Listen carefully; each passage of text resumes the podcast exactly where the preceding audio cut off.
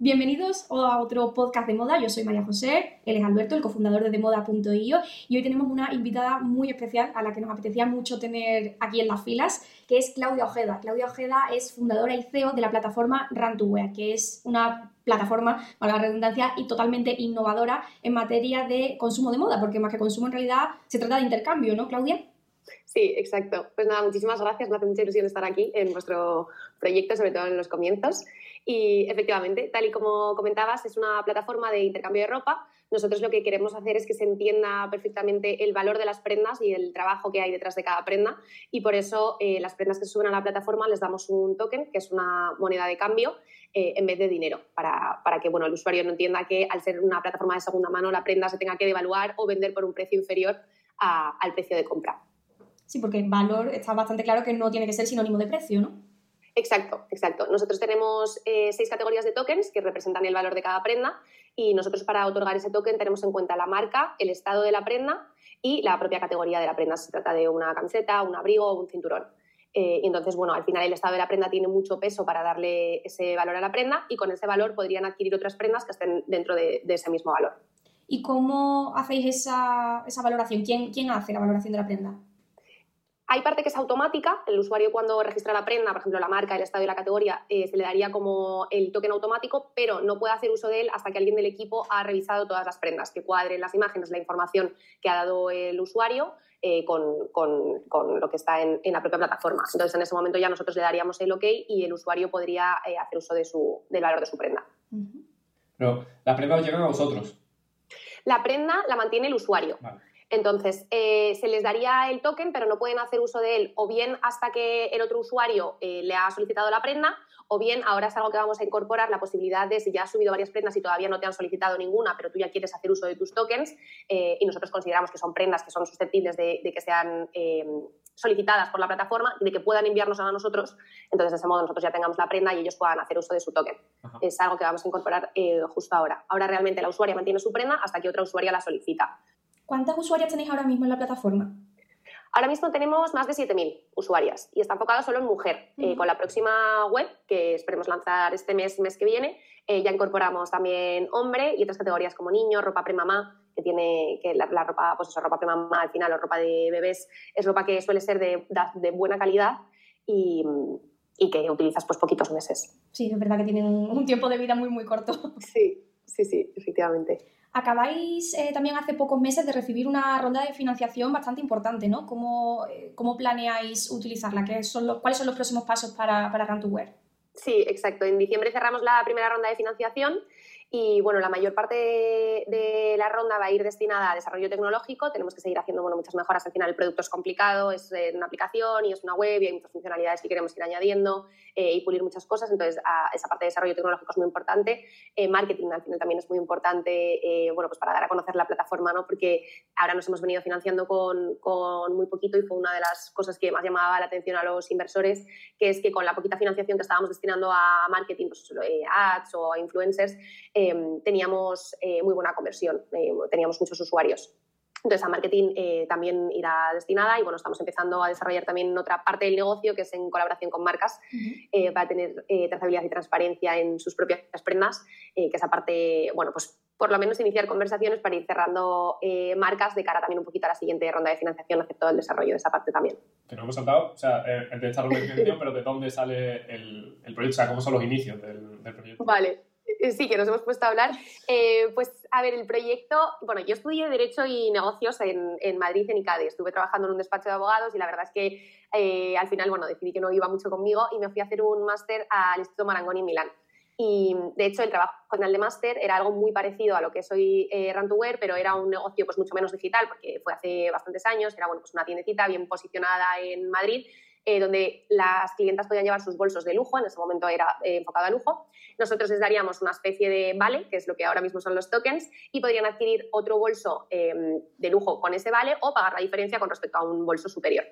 Entonces, eh, bueno, cuando yo volví del máster, es verdad que era muy jovencita, además tenía poca experiencia, no lancé el proyecto, pero bueno, seguía un poco ahí con, con la idea. Y mm, nada, fue en, confinamiento que nos pusimos todos a hacer un poco pues, eh, limpiezas de armario, nos dimos cuenta de la cantidad de ropa que teníamos, mucha sin etiqueta, eh, de que además éramos capaces de vestir con mucha menos ropa de la que eh, teníamos en el armario.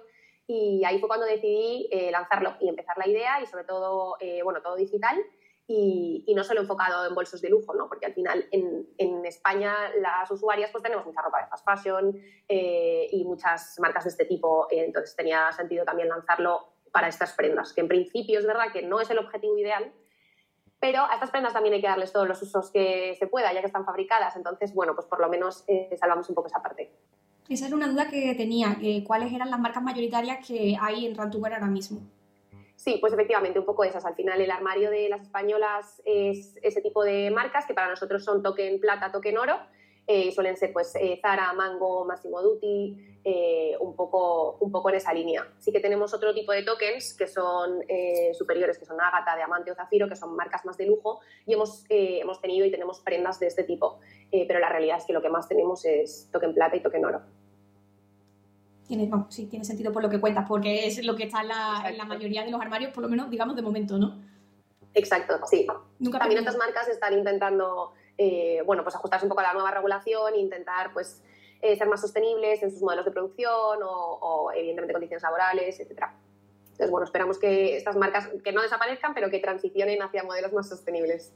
Ojalá, bueno, a ver si con iniciativas como esta también, eh, entre todos vamos dando un, un, empuje, porque de hecho creo que también estáis en el, en el Centro de Innovación de Economía Circular de aquí de Madrid, ¿no?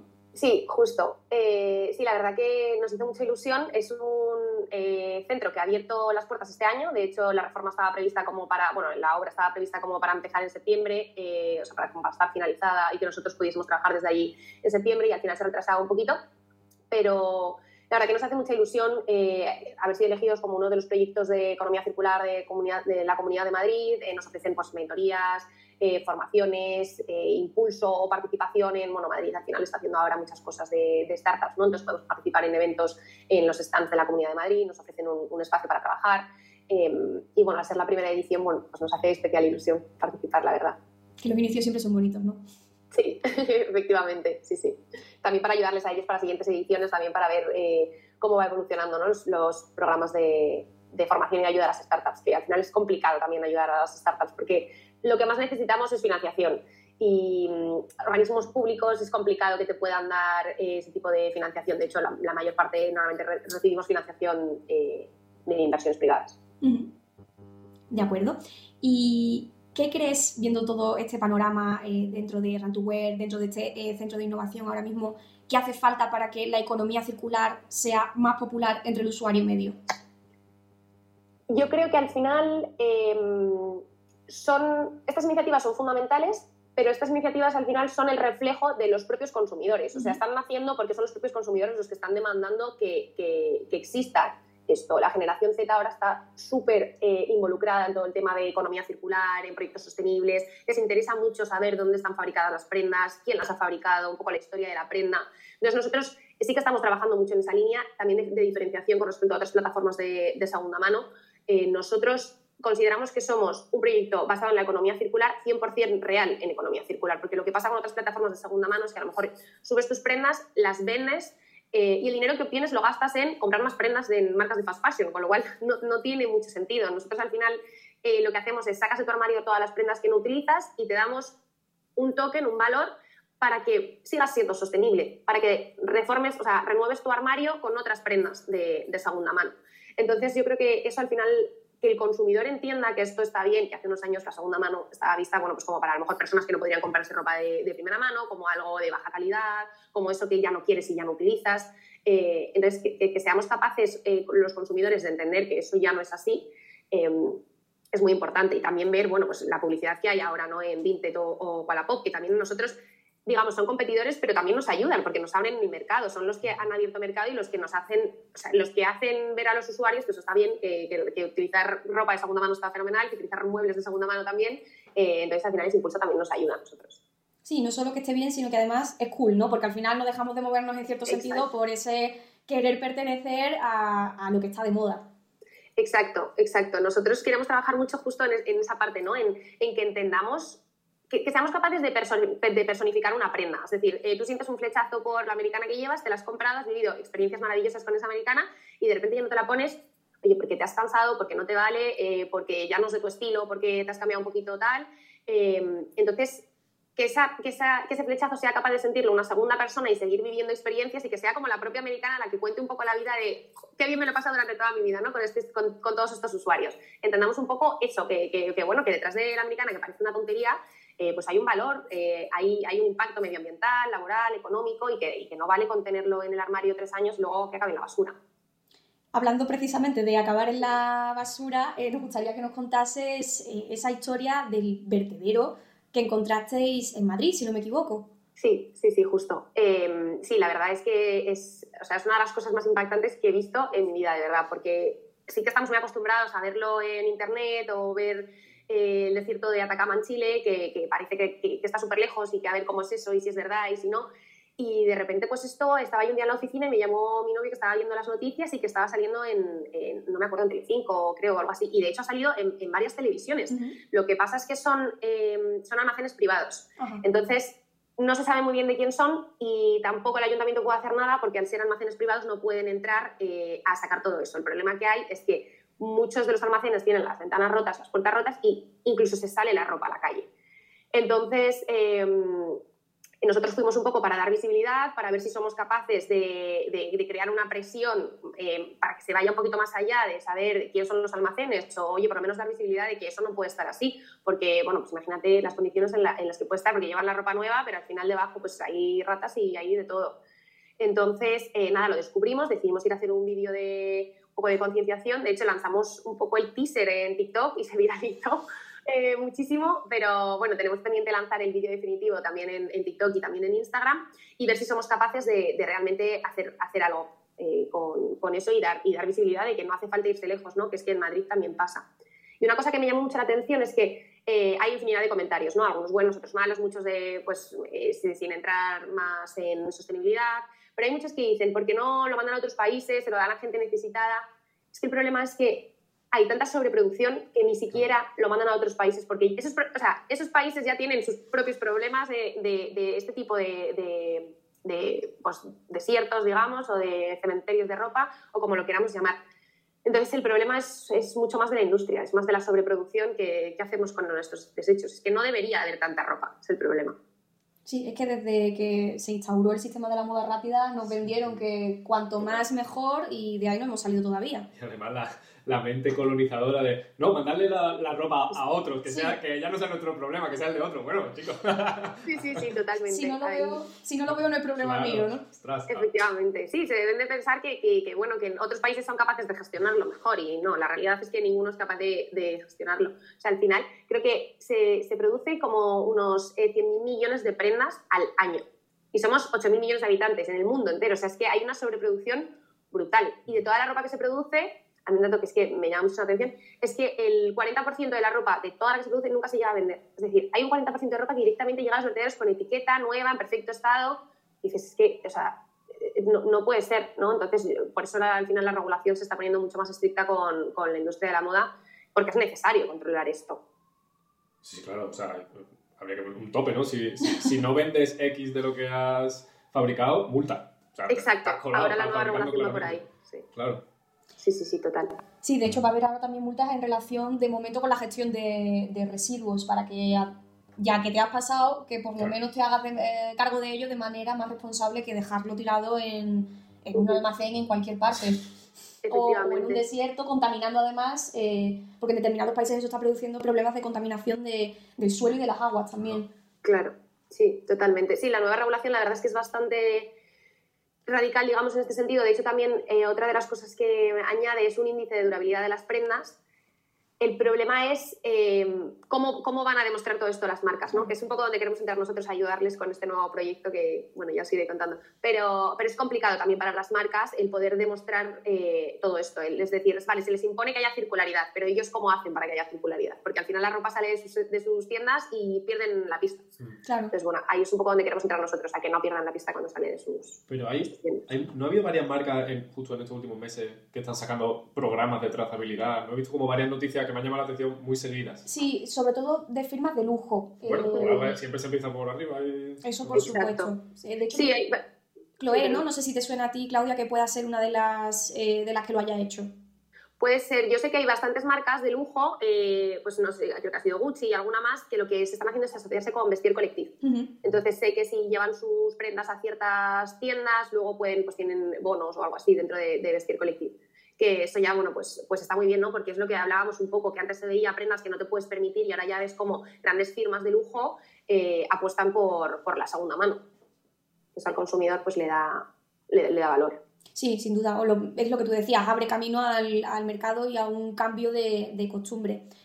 Querría volver a lo que comentabas de la generación Z, porque sí es cierto que lo vemos indudablemente, que hay una parte muy eh, dentro de esta narrativa que, que, ejemplificáis vosotros, pero también hay otra que no es que no haya entrado, sino que parece muy lejos de querer entrar, porque son también la gran masa que está consumiendo la moda ultra rápida, como por ejemplo la de, la de Shein. Sí, sí, totalmente. Eh, nosotros tenemos, es que hablando de esto, nosotros tuvimos un problema al lanzar el proyecto, bueno, problema, una de las, eh, de las cuestiones, y es que no teníamos nada definido y nos costó muchísimo definir nuestro target, y seguimos igual. Entonces, tenemos como dos targets súper diferenciados. Una usuaria, pues, eh, un poquito más madura, más consciente, eh, que le gusta ropa, pues, un poquito de, de mayor calidad, que cuida mucho la ropa, y entonces esa usuaria enseguida ve la plataforma, se suscribe, quiere empezar a intercambiar, y luego otra usuaria que es completamente el polo opuesto, que es lo que comentábamos, que ve la plataforma como una salida a quiero renovar mi armario constantemente y no llevas a dinero. Entonces, yo subo, me compro mucha ropa en Zara, la utilizo tres veces, es más, me hago tres fotos en Instagram y entonces como ya todo Instagram me ha visto con esa prenda, no puedo volver a repetirla, entonces la subo, que está nueva, y cambio mi armario. Entonces, es verdad que la comunicación a estos dos targets es completamente diferente. Eh, nuestra, o sea, para nosotros el público que más valor tiene es el que ya entiende la sostenibilidad y ya entiende el valor de la prenda. Pero también es importante que entre ese target no solo porque después va a ser el que crezca con nosotros, sino porque queremos hacer esa labor de concienciación. De a lo mejor has entrado poco engañado por puedes renovar tu armario sin gastar dinero, pero, te, pero estás siendo sostenible sin querer, que para nosotros ya es algo bueno, ¿no? Digamos. Em, entonces, bueno, también tenemos ese tipo de, prendas que son token bronce, son las que menos valor tienen en la plataforma, pero, pero mientras podamos alargar eh, la vida útil, lo que contamos antes, un poco de cualquier tipo de prenda, menos durará, evidentemente, pero también es algo positivo. Sí, bueno, al final efectivamente estáis atrayendo dentro del redil a, incluso a gente que no sabía que estaba dentro del redil, así que no está nada mal. Sí, efectivamente, sí, sí, totalmente. Pero es verdad que estas usuarias son, son más complicadas.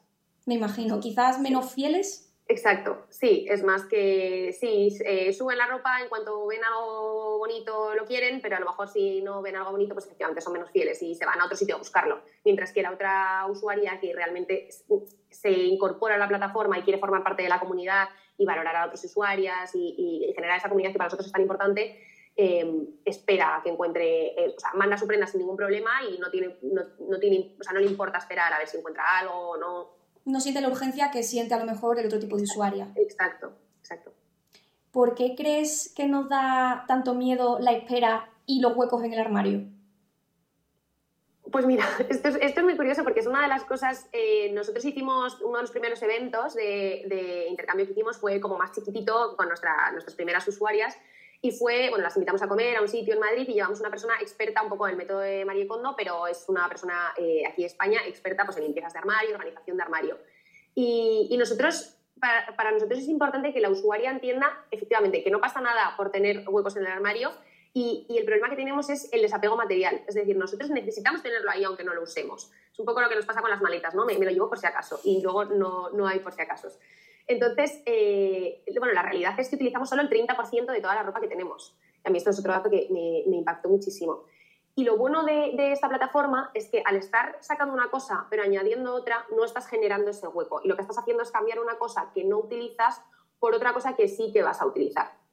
Pero eh, tenemos, que, tenemos que trabajar en esto en general. o sea, es un poco el síndrome de los armarios llenos y el no tengo nada que ponerme que nos pasa en general, eh, bueno, pues mucho a las mujeres, pero a muchos hombres también les pasa. Y es realmente porque como solo utilizamos ese 30%, tenemos la sensación de que todo el rato nos estamos poniendo lo mismo. Pero es que, claro, tenemos eh, todo, todo el armario restante que no estamos utilizando y al que no estamos dando salida. Entonces, eso es algo con lo, que, con lo que tenemos que luchar un poco. Nosotros, de hecho, de vez en cuando en nuestras newsletters vamos lanzando tips, ¿no? De, oye, eh, hay prendas que llevas cinco meses sin utilizar y todavía no sabes si las vas a utilizar o no, vale, mételas en una caja y si de aquí a ocho meses no las has sacado de esa caja, es que no lo vas a utilizar, no, te empeñes más. Eh, entonces, bueno, vamos lanzando así como cositas para, para que las usuarias vayan sabiendo qué cosas pueden utilizar, qué no, y luego pues ordenar bien el armario, que es muy importante. Yo no sabía que era tan importante, pero soy bastante desordenada.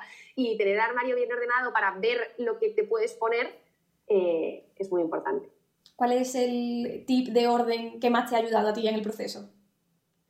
Eh, pues a mí ordenar por, nos lo dijo la chica esta en uno de los eventos, que a ella le funcionaba y lo probé, ordenar por colores. Y la verdad es que funciona bastante bien porque a lo mejor estás buscando una blusa blanca y la, que, la última que te has puesto es la que tienes colgada, eh, como justo en, la zona del armario. Pero si tienes las cuatro blusas blancas, te das cuenta y dices, vale, tengo cuatro blusas blancas, siempre me pongo dos, pues igual es que estas dos las puedo sacar del armario y hacer hueco para otra cosa. Entonces, la verdad que, que eso bastante bien. Y lo de la caja también tiene, a mí me ha ido muy bien. Sí, te ayuda a poner, meses. ayuda a poner en perspectiva, ¿no? Exacto, sí, sí. ¿Qué podemos hacer para vestir bien con menos ropa? Solo con, o sea, convertir ese 30% en el 100% de nuestro armario. Efectivamente, eso, eso es, eh, para mí eso es la clave, porque hay personas que tienen vestidores o armarios enormes, eh, pues porque a lo mejor se dedican a eso, eh, y realmente tener un armario o un vestido enorme, si utilizas el 100% de las prendas, digamos, no pasa nada. El problema es cuando, cuando tienes un armario o un vestido enorme y utilizas solo ese 30%. Entonces, eh, lo principal yo creo que es ser un poco creativo. Es decir, eh, al final una americana, dices, te la, pones, te la pones una vez o te la pones siempre con el mismo traje. Pues no, una americana te la puedes poner con unos vaqueros, te la puedes poner con una falda, te la puedes poner con un cinturón y que sea un vestido. Eh, yo creo que la clave es ser un poco, un poco creativo y un poco ingenioso con, con las ropas que con, con las prendas que tenemos. Y lo que dicen eh, mucho, que a mí es lo que más me cuesta, es prendas que sean prendas un poco versátiles y básicas. Eh, porque claro, si siempre te compras, o sea, hay que combinar un poco prendas básicas con alguna cosa que sea un flechazo y a lo mejor de super tendencia, vale, no pasa nada, pero no puedes tener todo super tendencias porque entonces te vas a cansar y en la siguiente temporada ya no lo vas a utilizar. Entonces ser capaz como crear un equilibrio, ¿no? De prendas básicas y alguna super tendencia que puedas combinar, que sea fácilmente combinable. Yo creo que es la clave. ¿Tú sigues cayendo en alguna compra compulsiva de vez en cuando? Eh, yo cada vez menos y cada vez soy más consciente. Y si caigo en alguna compra de alguna cosa que no necesito, intento que sea bien meditado y de, algún producto de calidad. Es decir, algún bolso eh, muy, muy bueno o unos zapatos eh, pues de piel pero que sean buenos o, algo así, que sea de, calidad, que sea duradero y que al final es, que, tenga valor esa prenda. ¿no? Pero es verdad que hace mucho que ya no compro fast fashion eh, me, cuesta y además una vez que lo hace, al principio parece, es un poco complicado porque la realidad es que eh, pues, la inversión económica que requiere una prenda de buena calidad es mucho mayor a algo de, fast fashion. Pero una vez que lo dejas de hacer, no te cuesta tanto, ya, porque te das cuenta de que, con lo que tienes, al, final de todas las temporadas es lo mismo. O sea, pensamos que no, pero te está cambiando el bolsillo, te está cambiando la cremallera, pero son los mismos vaqueros todo el rato. Eh, entonces, no es necesario tener 25 millones de vaqueros, que a mí es lo que me pasaba, hay un montón de pantalones, un montón de, de jerseys. Em, creo que al final es mejor invertir en cositas de calidad y que si tienes algún, digamos que si alguna vez pecas o caes en eso, no pasa nada, utilízalo todas las veces que puedas y si lo vas a dejar de utilizar, pues intenta subirlo a una plataforma eh, donde se le vaya a seguir dando, dando usos, ¿no? Tampoco tenemos que martirizarnos porque a veces caigamos en comprar cosas que, que no utilizamos del todo, como pues, cosas de fiesta, por ejemplo, algún vestido, bueno, pues también ahora hay muchas alternativas de alquiler, eh, o lo compras y bueno, pues eh, lo intercambias por otra prenda que puedas luego utilizar. Y que ya que has caído, pues por lo menos intentar eh, rendir un poco. Sí, darle otra, otra salida que no sea tenerlo ahí muerto de risa en el armario o que termine en, en la basura. Exacto. ¿Quieres ibas a hacer una pregunta? No, estaba, estaba pensando que otro, una cosa totalmente separada, otro problema de hecho es que los regalos en particular entre mujeres, suelen ser ropa. Y eso ya es un problema, porque ya no tienes que educarte a ti mismo, sino que tienes que educar a, tu alrededor, de decir, oye, no, no me regaléis ropa, o en general, porque es muy fácil ir comprar una camiseta o lo que sea y decir, toma, mi regalo. He, tardado 20 minutos en, comprarlo. Y es, es otro, otro otro problema que simplemente se me acaba de, ocurrir. Sí otro, otro hándicap que nos encontramos ahí, sí que es verdad. Y sobre todo también quizás educar, no sé si eh, en tu entorno pasará, Claudia, eh, pero en el nuestro desde luego, educar a la generación de nuestros padres en que más cantidad no significa eh, mejor. Más cantidad de ropa, más cantidad de regalos. De, bueno, ¿cómo te voy a regalar solo un vestido? Bueno, pues a lo mejor sí que es conveniente hacer un regalo de un vestido, como tú dices, que sea una inversión de, de mayor calidad, que no cinco vestidos que vayan a durar dos temporadas. Sí, efectivamente. Es que al final es lo que hablábamos un poco antes, es un problema de hábitos de, consumo. Pasa, pasa, igual, pues eso, con el grupo de amigas, con ¿qué compramos? Pues algo de ropa, porque al final es como lo más fácil y lo que pensamos, ah, esto ya va a venir bien, seguro que lo utiliza y si no, lo cambia por otra cosa. Em, entonces, eso es nosotros precisamente lo que queremos trabajar en ese en, ese principal valor diferencial, que otras plataformas lo que quieren es que subas y vendas, que por supuesto es un negocio como todos, pero nosotros queremos que no competir tanto con, oye, no lo subas a una plataforma de segunda mano, o oye, no vayas a alquilar un vestido, no, fenomenal, o sea, tú alquila un vestido, tú vende, tú intercambia, tú, o sea, que, el propio usuario entienda que, hay un valor en las prendas, que hay que darle una segunda, tercera, cuarta vida y que da igual en qué plataforma lo hagas, el caso es que, que realmente eh, lo hagas. ¿no? Nosotros queremos empezar ahora en Instagram a intentar lanzar retos, pequeños retos, en nuestro día a día, pues por ejemplo pasa también con el uso del plástico. ¿no? A mí me pasa muchas veces que es que voy a la compra y se me olvida la bolsa y acabo cogiendo bolsas de plástico. Entonces, vamos a intentar hacer, bueno, pues cosas en redes que, que, digas, vamos a intentar estar una semana sin utilizar plástico, a ver cómo lo hacemos. Es realmente complicado porque todo lleva plástico, pero bueno, pequeños hábitos que, nos hagan pues cada vez ser un poquito más conscientes de que, de que hay que ser más sostenibles. Tampoco radicales, porque es muy difícil eh, ser ahora mismo, eh, o sea, utilizar cero plástico, ser 100% eh, vegano, comer todo bio, es, muy difícil. Pero bueno, con pequeñas cositas. Sí, todo suma, cada pequeño paso añade al contador en vez de, restar. Bueno, pues por nuestra parte esto ha sido todo, Claudia. Muchísimas gracias por tu tiempo, por compartir la historia de, de Run y todo lo que habéis ido descubriendo por el camino por poner también tu granito de arena en la materia de sostenibilidad, que seguro que entre todos conseguimos, ojalá, hacer de esta industria un sitio un poquito más amable. Pues muchísimas gracias a vosotros, me ha encantado la entrevista y nada, seguro que os va fenomenal también a vosotros con el podcast y seguimos hablando. Muy bien, muchas gracias Claudia. Gracias a vosotros.